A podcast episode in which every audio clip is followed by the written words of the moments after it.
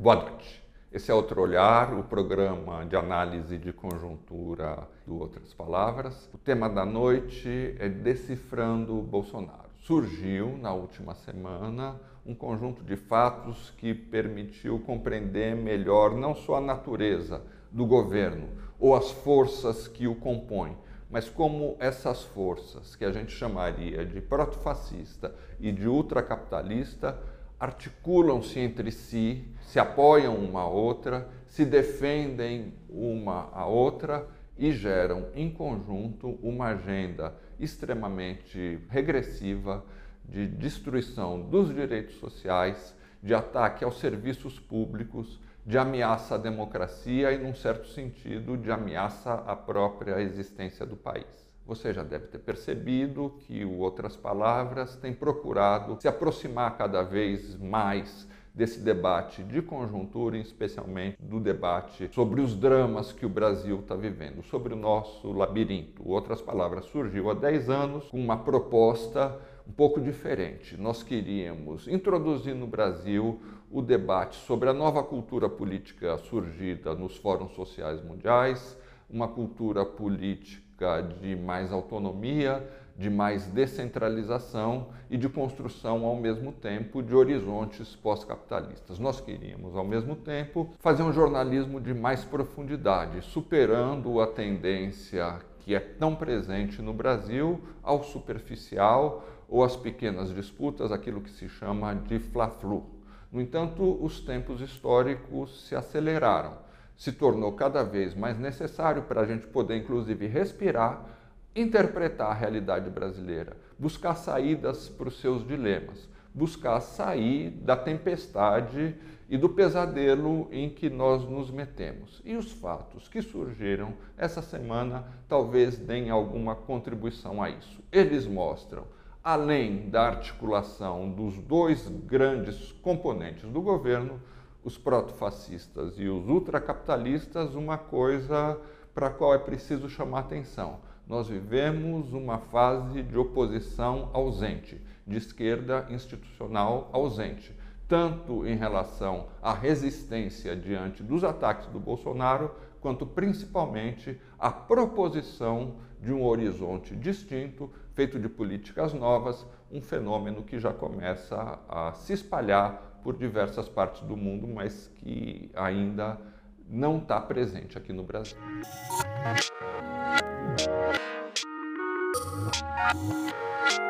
Ao longo dessa semana surgiram três fatos importantes que ajudam a compreender um pouco melhor não só os componentes do governo, o conjunto de forças sociais e de ideias que o integram, mas como essas forças se relacionam, defendem a si mesmas e constroem uma agenda de destruição dos direitos, de destruição do serviço público, de destruição da economia nacional e da própria soberania das relações do Brasil com o exterior, por exemplo. O primeiro fato é a tentativa de um promotor sabidamente partidário e que já adotou outras medidas de restrição das liberdades, o nome dele é Wellington Divino, de processar o jornalista Glenn Greenwald por suposta cumplicidade no hackeamento dos telefones dos membros da Força Tarefa de Curitiba. Esse fato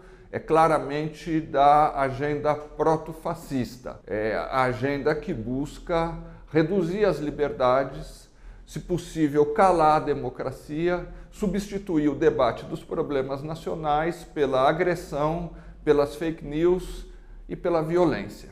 Esse fato teve pouca duração, mas enorme repercussão. Na terça e na quarta-feira, ele bombou, dominou as manchetes dos jornais, dos noticiários da TV. Foram dezenas de títulos, milhares de comentários na, no rádio e na TV, certamente milhões de posts nas redes antissociais. Na quinta-feira, o fato já tinha caducado. A pauta é ruim, o promotor é desqualificado, a repercussão internacional negativa fez com que o próprio Bolsonaro, que no início alimentou a atitude do promotor, procurasse se dissociar dessa atitude. Ao mesmo tempo, ocorreram dois fatos de gravidade pelo menos igual ou possivelmente maior que tiveram pouquíssima cobertura no noticiário. Os dois fatos são os seguintes: prosseguiu o processo de desmonte da Embraer, a maior empresa brasileira de alta tecnologia,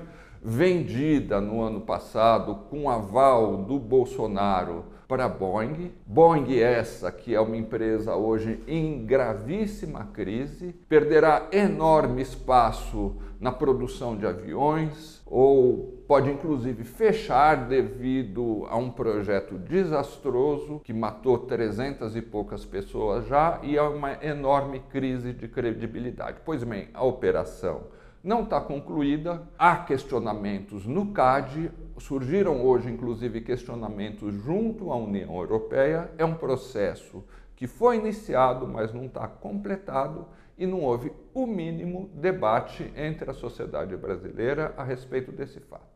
Um outro fato de enorme gravidade, que também não foi destacado pela mídia e não entrou no debate nacional, é a tramitação no Congresso Nacional das três emendas constitucionais propostas pelo Paulo Guedes para disparar gatilhos que paralisam serviços públicos sempre que houver uma dificuldade orçamentária na União, nos estados ou nos municípios. Pois bem, o relator da proposta, o Márcio Bitar, um deputado do MDB do Acre, está propondo, mais além do que o próprio Paulo Guedes, acabar completamente com o dispositivo que obriga os governadores e os prefeitos a destinarem para a saúde e para a educação uma certa parcela dos seus orçamentos. Se for aprovada, essa medida que caminhou um pouco mais no Congresso Nacional, a própria existência do SUS estará ameaçada,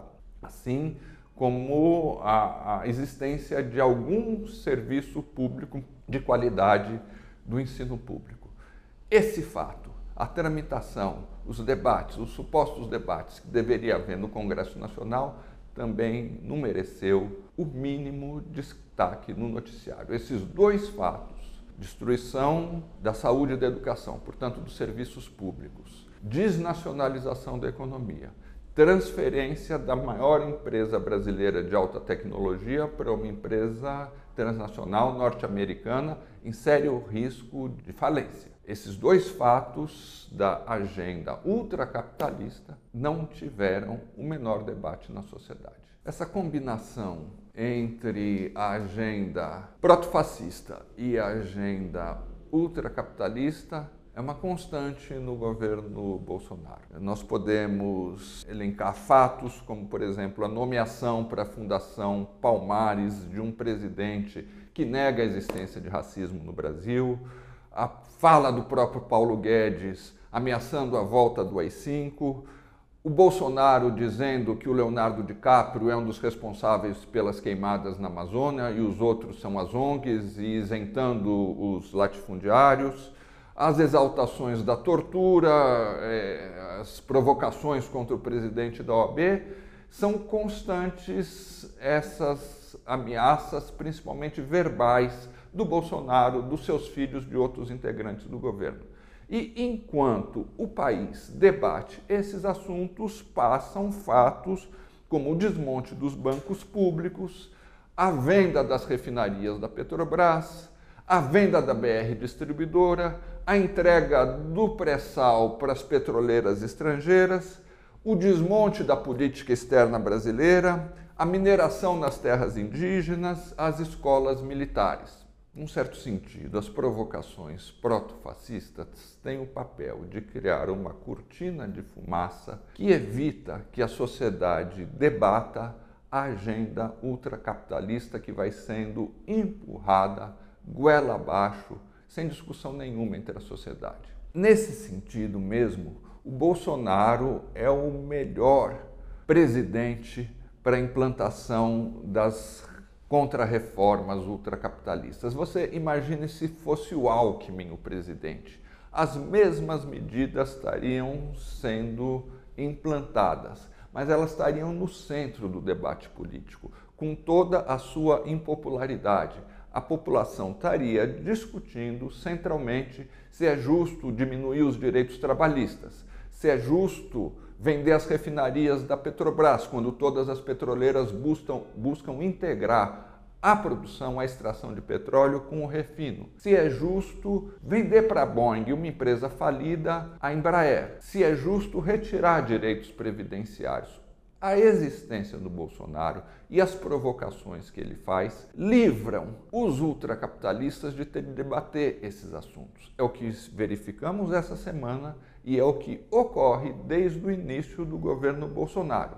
Ao contrário do que ocorre na França, por exemplo, onde a mobilização popular barrou a contrarreforma da Previdência, todas essas medidas que nós vimos aqui, que fazem parte da agenda ultracapitalista ou ultra neoliberal, passam sem debate nenhum entre a sociedade. Mas essa associação é vantajosa é funcional também para a banda, para a facção protofascista do governo.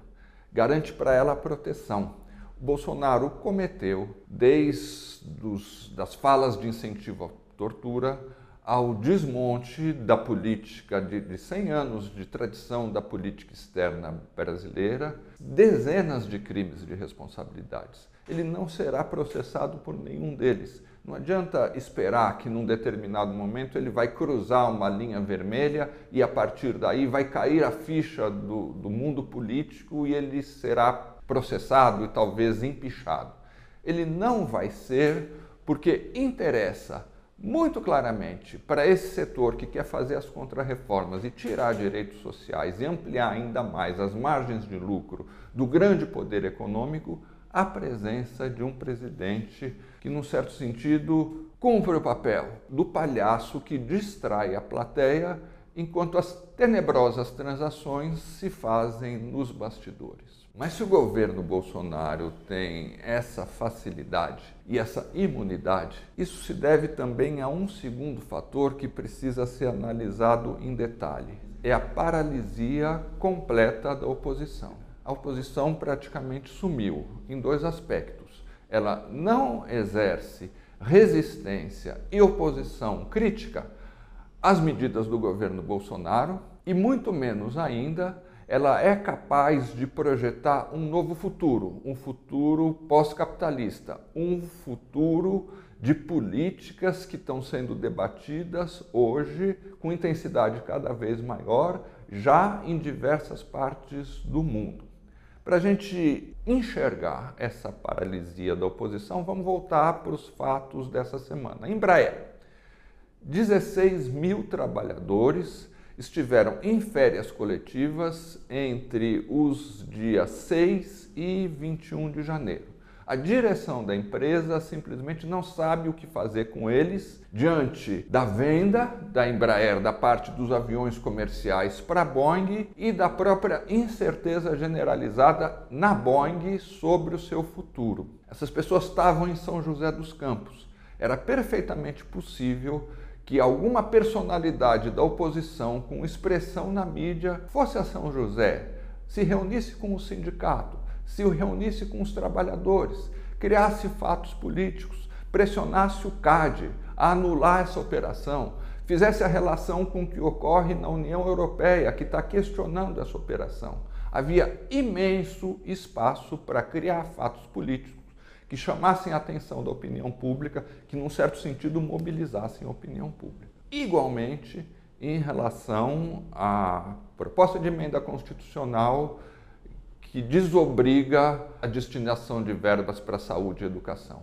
Existe um, uma rede de defensores do SUS espalhada pelo país todo. No ano passado, os estudantes universitários e os estudantes secundaristas foram responsáveis pela maior manifestação contra o governo Bolsonaro. A rede de professores é tão crítica que os ultraconservadores tentam a todo momento estabelecer medidas para reprimi-la, para censurar os professores, para militarizar as escolas. Existe ainda um outro fato. Ao longo dos últimos dias, emergiu a existência de uma gigantesca fila no INSS. O desmonte do INSS está fazendo com que as pessoas demorem meses para obter a aposentadoria, meses para obter licença maternidade, meses para obter um simples auxílio doença.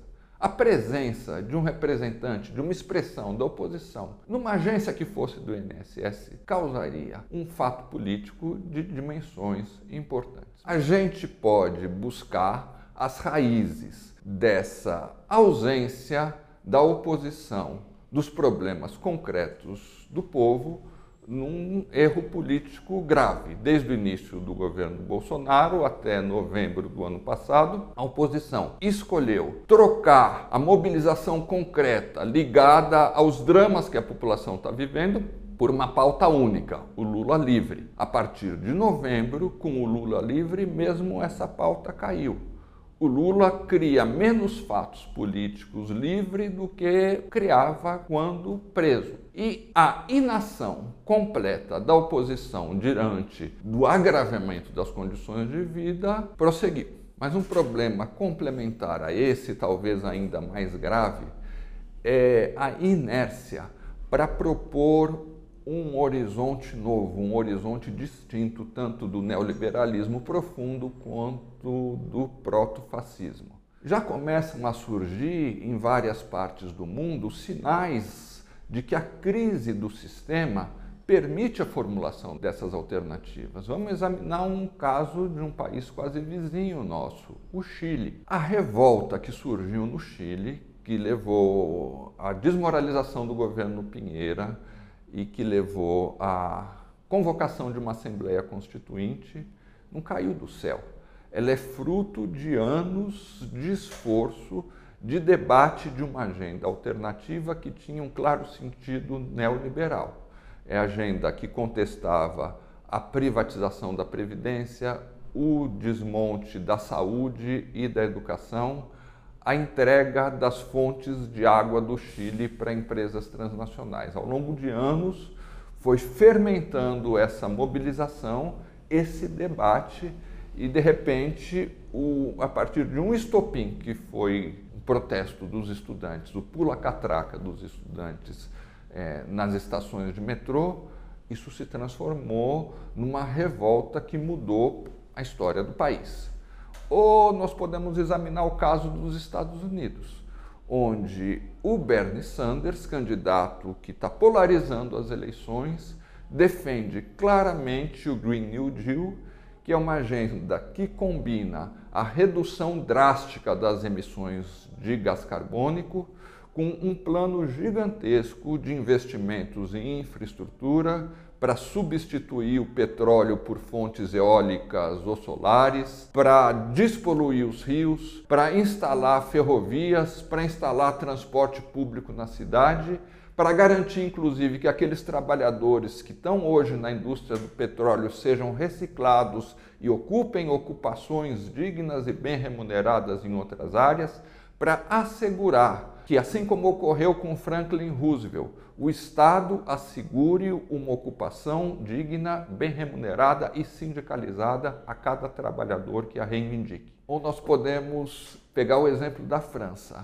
onde uma proposta de contrarreforma da Previdência está sendo derrotada por uma greve geral que durou quase dois meses e agora por formas criativas e irreverentes de mobilização alguns dias, o primeiro-ministro retirou explicitamente a medida principal da sua contrarreforma, que era o aumento da idade mínima para aposentadoria. No Brasil, tivemos os três governos de Lula e Dilma que representaram mudanças reais para a maioria da população tivemos ao mesmo tempo a não realização de reformas estruturais por volta de 2014 esse projeto entrou em choque, entrou em parafuso. Em 2015, já moribundo, ele levou a Dilma a decretar um ajuste fiscal que rompeu a sua relação com a sua base e que abriu caminho para o impeachment.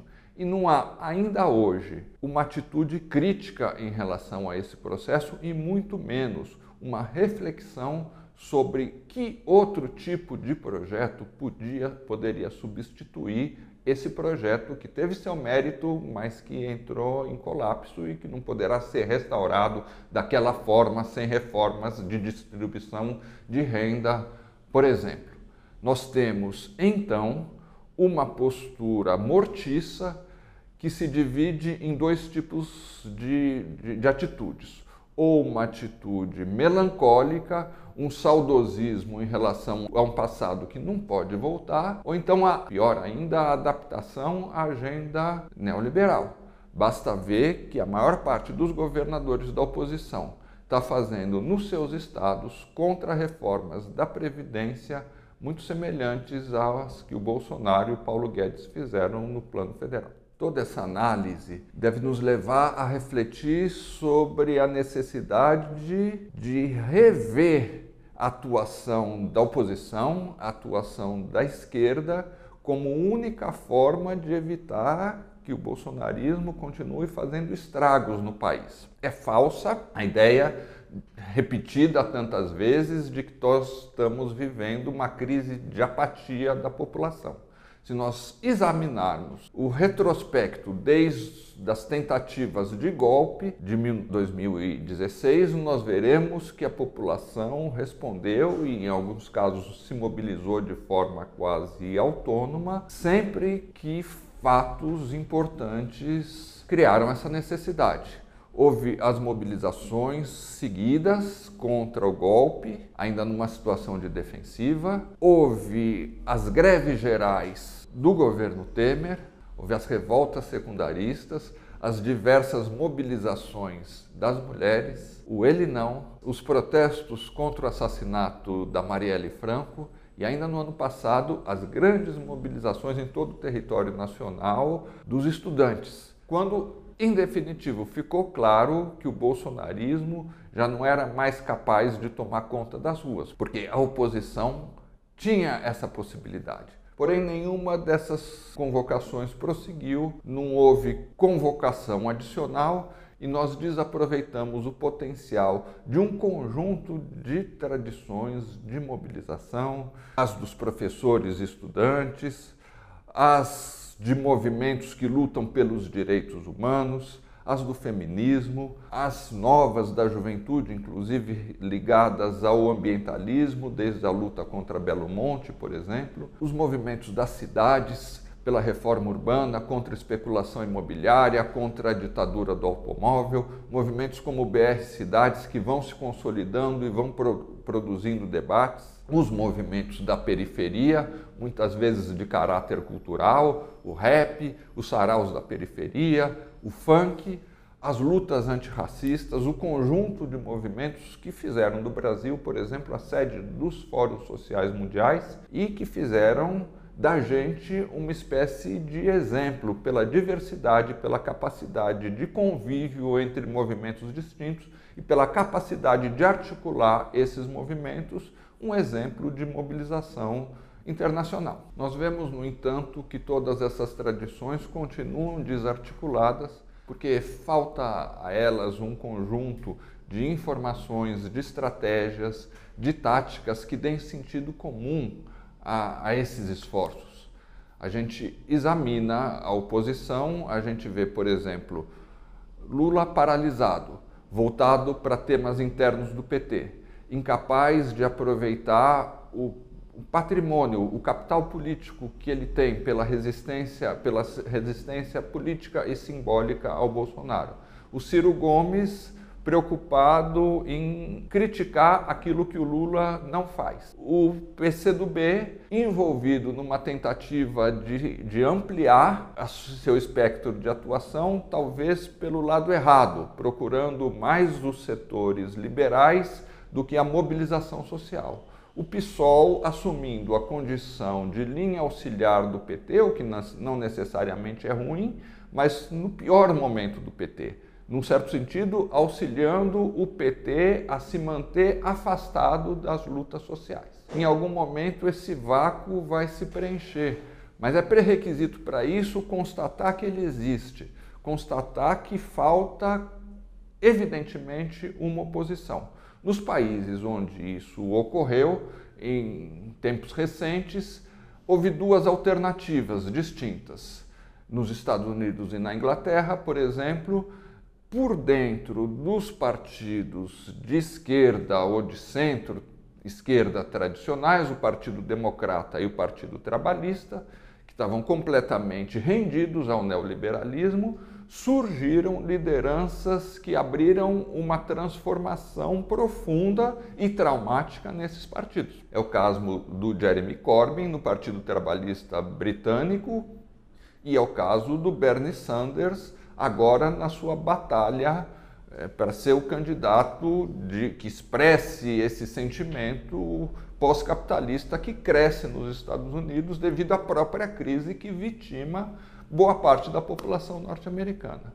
Há uma outra tendência em países como a Espanha ou o Chile, onde não surgem essas brechas no sistema partidário, acabam se formando novas articulações. O Podemos, que se origina do movimento dos indignados e que agora está no governo, junto com o Partido Socialista, na Espanha é um caso. No Chile, também diante da claudicância da concertação, da adoção pelo governo supostamente socialista de uma agenda praticamente neoliberal, surge primeiro a Frente Ampla e depois, no caso dessas últimas manifestações, a plataforma da unidade social. De alguma forma, o cumprimento da agenda bolsonarista, dessa agenda de devastação, se relaciona também com o fato de nós estarmos vivendo um momento de fantasma, um momento de uma oposição, de uma esquerda institucional que deixou de atuar enquanto tal e abre um enorme vazio de articulação, de mobilização, de luta social. Superar esse momento de uma forma ou de outra, com paciência, mas ao mesmo tempo com determinação, é um passo indispensável para nos afastar do labirinto e do horror do bolsonarismo. Boa noite.